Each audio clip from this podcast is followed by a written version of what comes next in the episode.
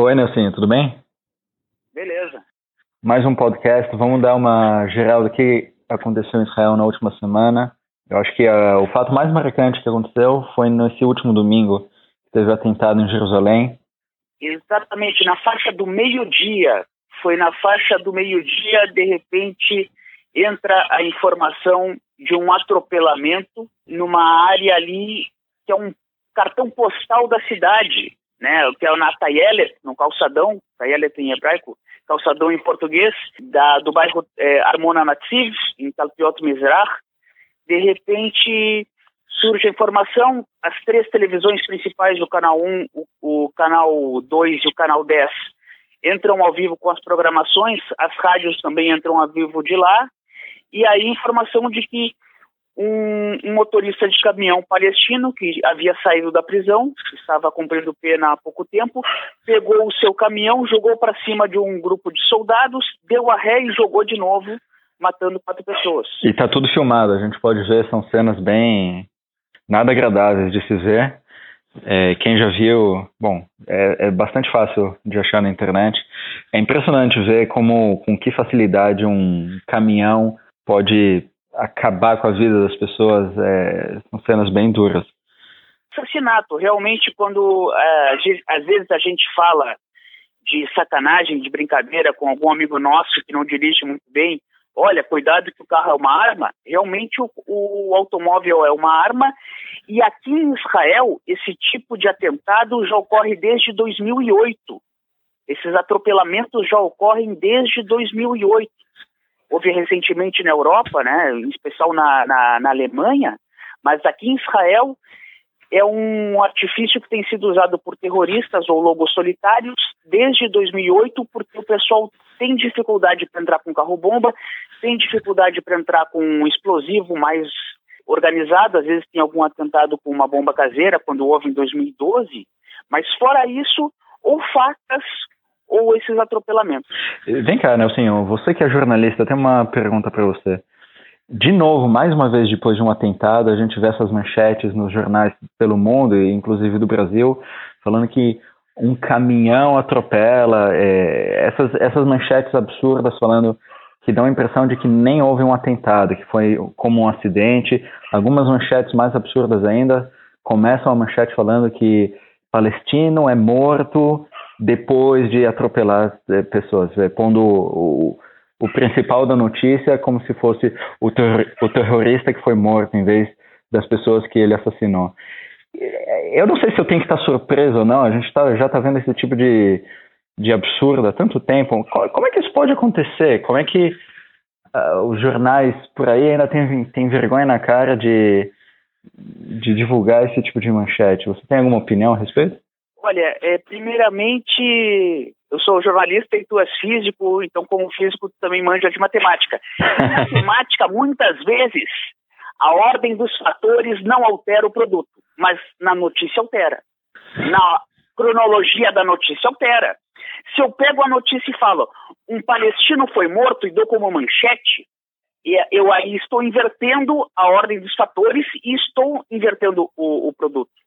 A manchete é motorista atropela intencionalmente tantas pessoas. O motorista supostamente atropela tantas pessoas, porque às vezes, em um site de internet, a notícia que saiu ao meio-dia e 32 sai: caminhão atropela 10 pessoas. Meio-dia e 35, terrorista atropela e é neutralizado, ou seja, é atingido após resistir.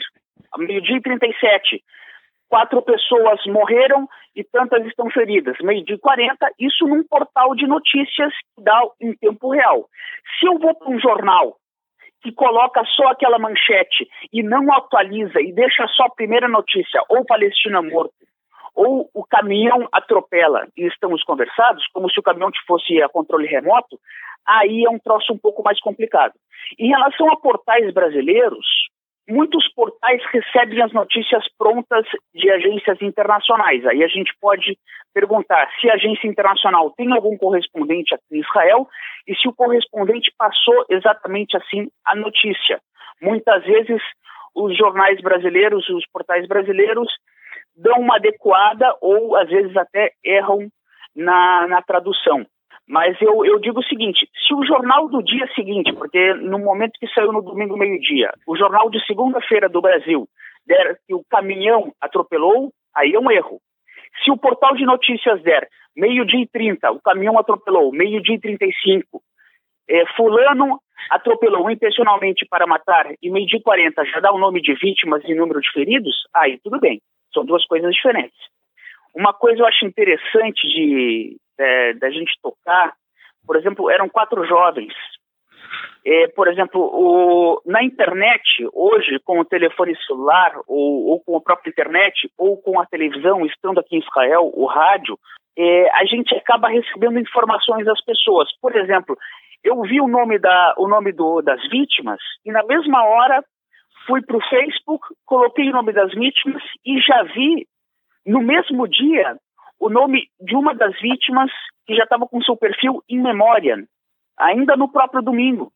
Então, esse, esse tipo de situação às vezes até facilita, não só para o jornalista, mas para o público em geral, às vezes através do, de, uma, de uma rede social, ou do Twitter, ou do Instagram, ou do próprio Facebook, da pessoa de repente ter uma noção, pô, quem, quem é aquele nome, vírgula, a idade o, e, o, e o ZL, que seria a sigla, sigla israelense, Zernon Levrahá, é, de abençoada memória, que, que fique guardada a sua memória. Então, o que, o que, que acontece com isso? Eu vou ver a foto de um, de um jovem, eu vou ver a foto de um, de um jovem na, na flor com 20, 21 anos. E aí, o impacto vai ser muito maior. Porque eu vou ver, de repente, um, um guri novo, ou no caso, três gurias novas, com uma vida inteira pela frente. Uma, uma carreira inteira pela frente, ou o que ela quisesse fazer pela frente. E realmente a, o impacto fica muito mais abrupto. Eu até te digo, fotos que eu vi no, no Facebook foram as mesmas fotos que eu vi que o próprio Canal 2 e o Canal 1, que eu, eram os canais que eu estava assistindo na hora na televisão, estavam acompanhando.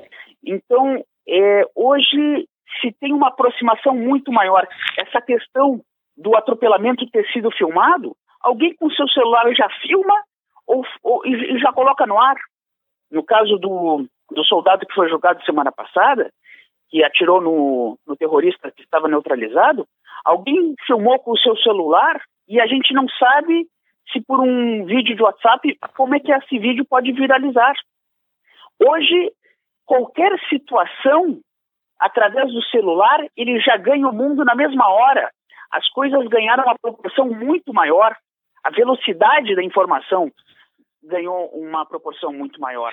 Agora que você levantou a história do soldado que foi julgado semana passada, a gente comentou isso no podcast passado.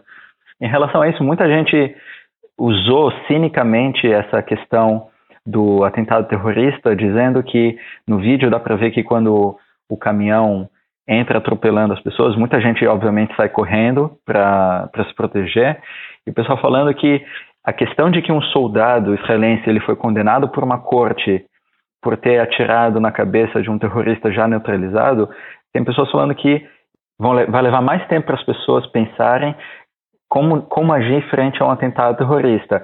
E, e muita gente é, da, da direita falando que esse foi um exemplo de que no atentado a gente vê que as pessoas estavam fugindo e, e, eles não agiram conforme seria devido, por medo de ter um julgamento mais adiante.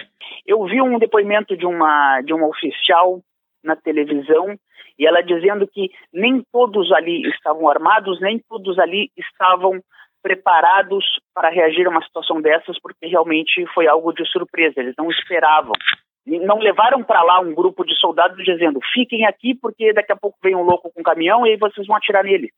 Não era isso. Tanto que quem atirou foi um, um, oficial que estava ali fazendo a guarda daqueles soldados. Aqueles soldados, eles estavam, entre aspas, em um passeio. Eles estavam em, em uma atividade, entre aspas, lúdica. E eles estavam sendo salvaguardados por um não por um comandante imediato, mas por um por um segurança, por um segurança do próprio exército, segurança barra paramédico. E essa pessoa foi quem atirou primeiro. E ele estava acompanhado de pessoas que tinham uma patente militar maior que a dele, mas ele estava nessa função, ele se aproximou e ele com uma pistola no momento, conseguiu atingir primeiramente o, o motorista. É possível que muitos de no, de, dos nossos ouvintes já tenham estado na Tayele Tarmona Natsev, é, é, a região de Jerusalém que você vê muito bem a, a cúpula dourada e a cidade velha. Quem fez Shnat, fez Mahon, é, conhece bastante bem aquela área. É, eu, você certamente já passamos lá tantas vezes. É sempre impressionante para mim quando eu vejo uma cena assim de um lugar que é familiar. Os, os, soldados estavam ali onde tem um estacionamento. Normalmente ali naquele estacionamento ficam alguns carros e fica uma caminhonete azul que vende sorvetes e balas. E ali embaixo tem uma escadaria onde tem um restaurante onde tem um restaurante que funciona ao meio-dia para turistas e à noite para eventos. Muitos Sim, brasileiros. Eu já trabalhei lá. Para Israel, eu também trabalhei lá. eu também trabalhei lá. Eu trabalhei lá em 2006, até começo de 2007. É ali do lado. É ali, subindo a escadaria do restaurante, tem um estacionamento. Bem ali estavam os soldados e ali na, na saidinha, onde tem a, a sinaleira, o farol, o semáforo, bem ali o cara passou, deu a ré e pegou os caras. Ok, vamos, vamos mudar para outro assunto grande da semana, que existem suspeitas de corrupção com o primeiro-ministro Netanyahu. Me dá uma geral, o que, que, que, a gente tem que entender de, desse assunto? Olha, primeiramente o que me marcou, antes de entrar em detalhes do assunto, e até eu sugiro que vocês procurem, não só no Conexão Israel, mas em outros veículos também, para se informar do assunto.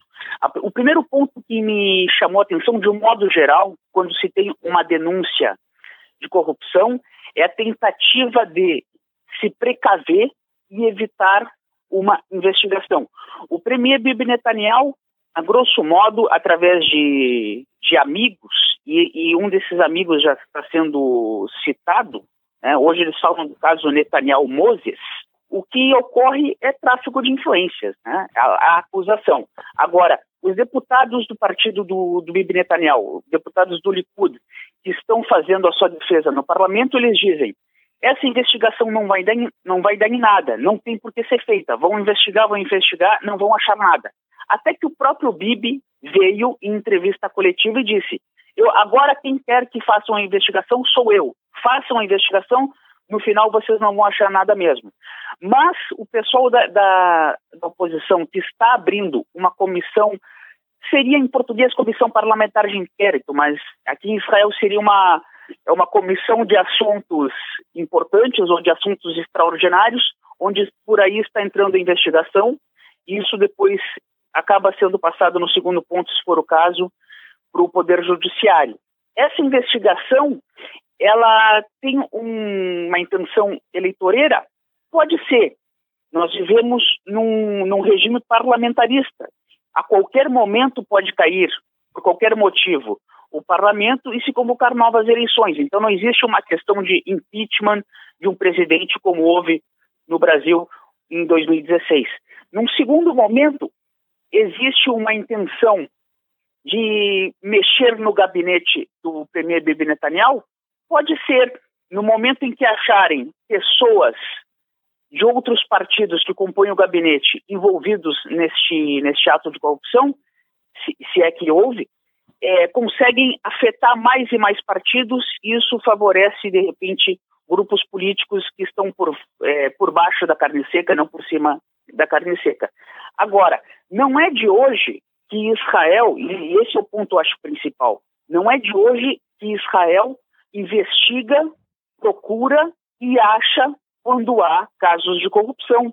O ex-primeiro-ministro Ehud Olmert, quando era prefeito de Jerusalém, ainda na década de 90, foi condenado por, por corrupção e está preso até hoje. O caso já havia passado muito tempo, ele já era primeiro-ministro, já havia deixado de ser primeiro-ministro. Investigaram o caso de propina para a construção de um prédio no local indevido. Vocês podem procurar na internet, escrevendo em letras latinas Omert Homeland. Vocês vão achar um, um condomínio que foi construído numa área de, de Jerusalém. Holy Land, um né? Holy Land. Holy Land. Homeland, então eu me, enganei. Eu, desculpa, Holy Land, exatamente.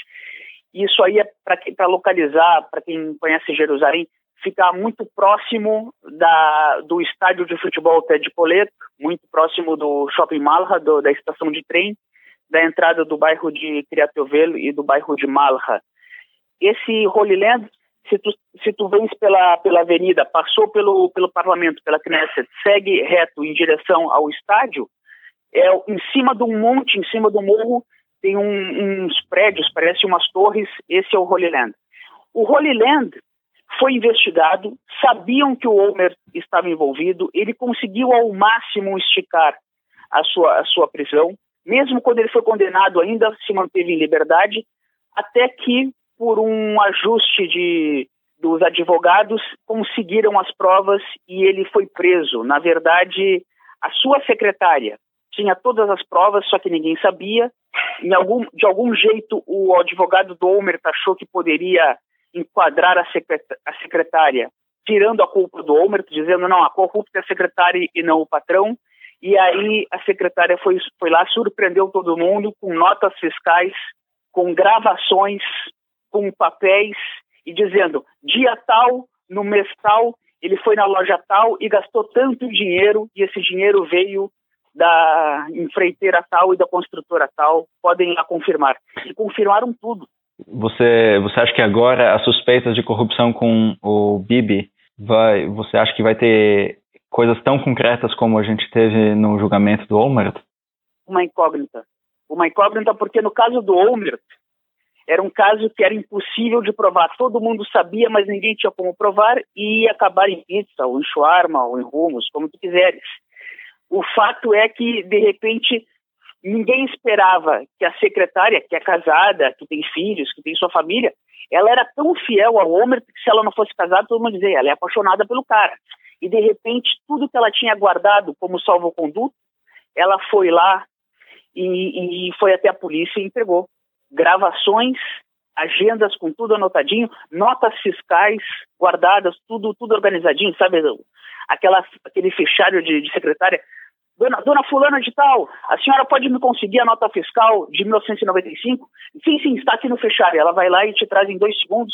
Ela tinha tudo organizado. Eu não sei se o Bibi vai ter isso, até porque no caso do Bibi, eu acho que é um, se for, se realmente existir, é algo muito maior do que receber propina de um, de um construtor para fazer um prédio.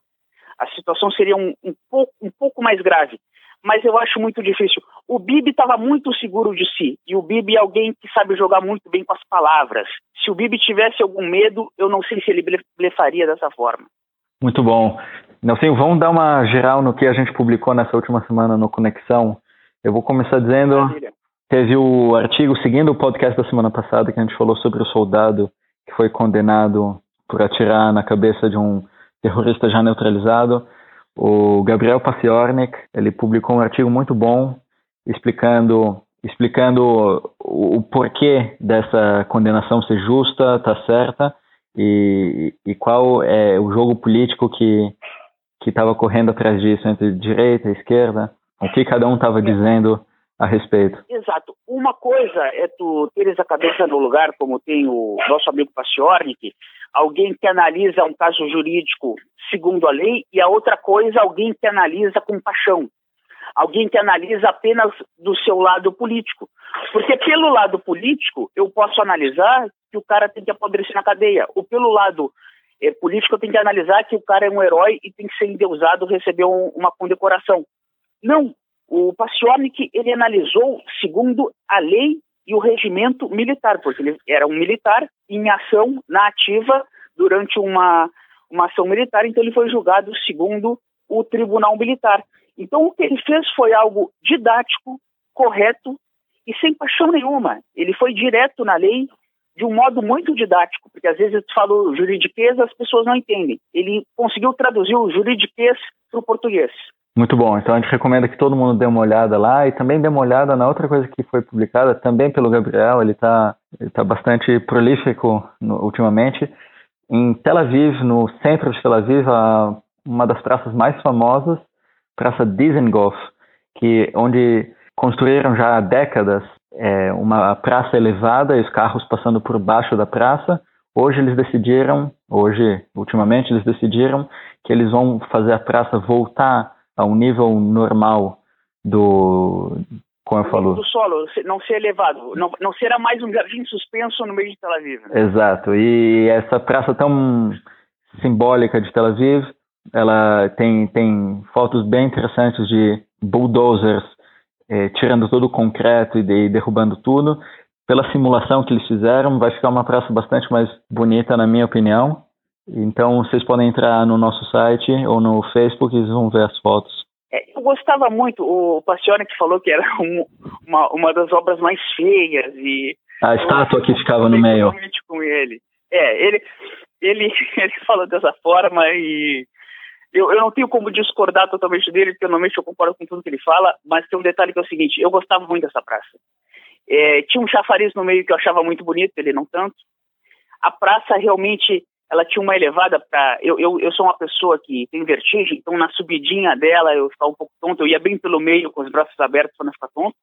Mas eu, eu presenciei nessa praça em 2009, na época eu trabalhava como segurança de eventos, eu houve uma campanha mundial para dançar o, o, aquele Moonwalker, que era a dança do Michael Jackson. Foi bem na época que o Michael Jackson tinha morrido, ele tinha morrido um pouquinho antes. Ele tinha morrido no verão israelense, aquilo ali já era novembro, já era já era o outono. Então eles fizeram no todo no mesmo dia, uma, era uma sexta-feira, começo da tarde aqui em Israel, no mesmo dia, no mesmo horário, várias pessoas do, do mundo em várias partes do mundo iam dançar a mesma dança tal do Moonwalker do Michael Jackson. E eu estava fazendo a segurança do pessoal que ia dançar. E caiu na hora uma chuva, caiu na hora um temporal e os caras lá fazendo a dança e eu lá no meio da chuva fazendo a segurança dos caras, o cordão de isolamento. Aquilo foi fantástico, porque começou meio com cinco pessoas, já estava tudo meio que combinado, mas a gente não sabia, mesmo a gente da organização não sabia. Começaram com cinco pessoas, os outros que seriam meio que transeuntes, né, pedestres, começaram a dançar também quando se viu, eram 500 pessoas fazendo o tal do, do Moonwalker ali em cima da, da, da, da Praça Dizengoff, né, em hebraico Kikar Dizengoff, e realmente foi algo que me marcou bastante, que ocorreu ali em novembro de 2009. Isso para mim vai, vai ficar marcado e Tel Aviv foi um dos, dos vários pontos do mundo onde dançaram essa dança em homenagem ao, ao Michael Jackson. Bonita cena. Fiquei imaginando. Nessa época não tinha. YouTube. Deve ter no YouTube. É eh, não, os celulares das pessoas não eram tão sofisticados, mas de repente está no YouTube, viu? Vamos dar uma olhada. E tem a outra coisa que a gente publicou, que foi é, em decorrência ao atentado, o caminhão que atropelou é, os jovens é, soldados. Ah, o portão de Brandenburgo, em Berlim, ele foi iluminado com a, com a bandeira de Israel. Então, é, tem, tem uma foto bastante bonita. E a gente também publicou que isso eles fazem também para. Fizeram para outros, em solidariedade a outros atentados, como o que teve no, nesse ano novo em Istambul, na Turquia. Então, é, também iluminaram o portão de Brandenburgo com a bandeira turca. E, e, antes também com o grande atentado que teve em Paris, com 130 mortos, também iluminaram com a bandeira da França. E, e, eu acho um gesto bastante bonito. E a gente também colocou lá uma foto do portão de Brandenburgo com, eh, em 1940 com a bandeira nazista. Então, alguém comentou que é bastante interessante ver que em 1940 o pessoal não lamentava muito pela morte dos judeus, e, e agora, em 2017, o, a Alemanha está fez um gesto de solidariedade com os mortos do atentado. Então, é verdade, é verdade. E não, não só na Alemanha, em, outro, em outras localidades, mas marca principalmente a Alemanha. A Alemanha foi o, foi o primeiro local e o, e o principal, mas em, em outras localidades também se prestou essa, essa homenagem. E é interessante que se, que se coloque essa situação, porque eu lembro que em 2005, uma semana antes de eu, eu vir morar aqui em Israel, em julho de 2005, houve um atentado no metrô de Londres. E na mesma época, é, um, um, ano depois, um ano antes, um ano depois, por aí, teve também um atentado num trem da, na Rússia. Então, quando ocorrem esses atentados, o mundo em geral, a Europa, o mundo em geral, o, a, a imprensa, todo mundo parece que vê o terrorismo chegando mais perto, como houve em 2001 a, as Torres Gêmeas também, mas quando ocorre num outro local, não no Oriente Médio e não em Israel, as pessoas sentem batendo na sua porta, mesmo que não seja no seu país. Porque a segurança no Brasil, se a gente for comparar, no Brasil o risco de sequestro, de assalto, disso, daquilo, o problema social é muito mais grave para o dia a dia do que a pessoa que vive aqui em Israel com 80 anos, se tem saúde, pode sair na rua, caminhar sem problema nenhum, e se tem 7, 8 anos, pode voltar sozinha da escola sem problema nenhum também. Uau, mas isso a gente vai fazer um podcast inteiro uma, uma vez. Isso é, tantas vezes me perguntam se aqui em Israel é perigoso ou não, principalmente brasileiros. A gente vai guardar isso aqui para. Vai, vai rolar um podcast só sobre isso. É, impressionante. Vou te cobrar, hein? É impressionante. Eu, particularmente, vou te cobrar. Não, eu posso já adiantar que eu concordo completamente com você, que realmente não dá nem para comparar uh, o perigo que, que existe nas, nas, grandes cidades brasileiras com quase qualquer lugar de Israel. E eu até vou dizer, o, na, o ano passado, na, nas Olimpíadas no Brasil, 2014 também na, na Copa do Mundo, fora a segurança do Exército que foi feita, o, a Polícia Militar e o Comando Militar, é, através de intercâmbio com a, a, a segurança israelense, organizou de uma maneira muito profissional. Se não ocorreram maiores danos no, no Brasil nesses dois eventos, tem também um, uma ajuda de, de uma cooperação com, com, entre as polícias do Brasil e de Israel e intercâmbios no serviço de segurança. Muito bom. É, Nelson, já está batendo a faixa da meia hora. Eu só queria deixar claro para todo mundo que está escutando, provavelmente vocês estão escutando isso aqui pelo Facebook, é como a gente está divulgando primeiramente o podcast, e todo mundo que tem um aplicativo de podcast no telefone, agora, a partir dessa semana vai poder encontrar o Conexão Israel lá, a gente já está no iTunes e em outras plataformas. Deem uma olhada, acompanhem a gente. É, a gente sabe que o Facebook não divulga tudo que a gente publica, existe essa dificuldade. Então, se vocês se inscreverem no nosso podcast, vocês vão receber semanalmente é, as nossas atualizações. Esperamos que se, semanalmente. E, e, é um canal mais direto. A gente, é, sem o intermediário do Facebook, vocês vão poder acompanhar o que está é, acontecendo por aqui. Grande Nelson, obrigado pela participação. Foi um prazer bater papo com você. O, o, o prazer é o, é o de sempre. Um, valeu, um grande abraço. Um grande abraço, Shabbat Shalom. Shabbat Shalom.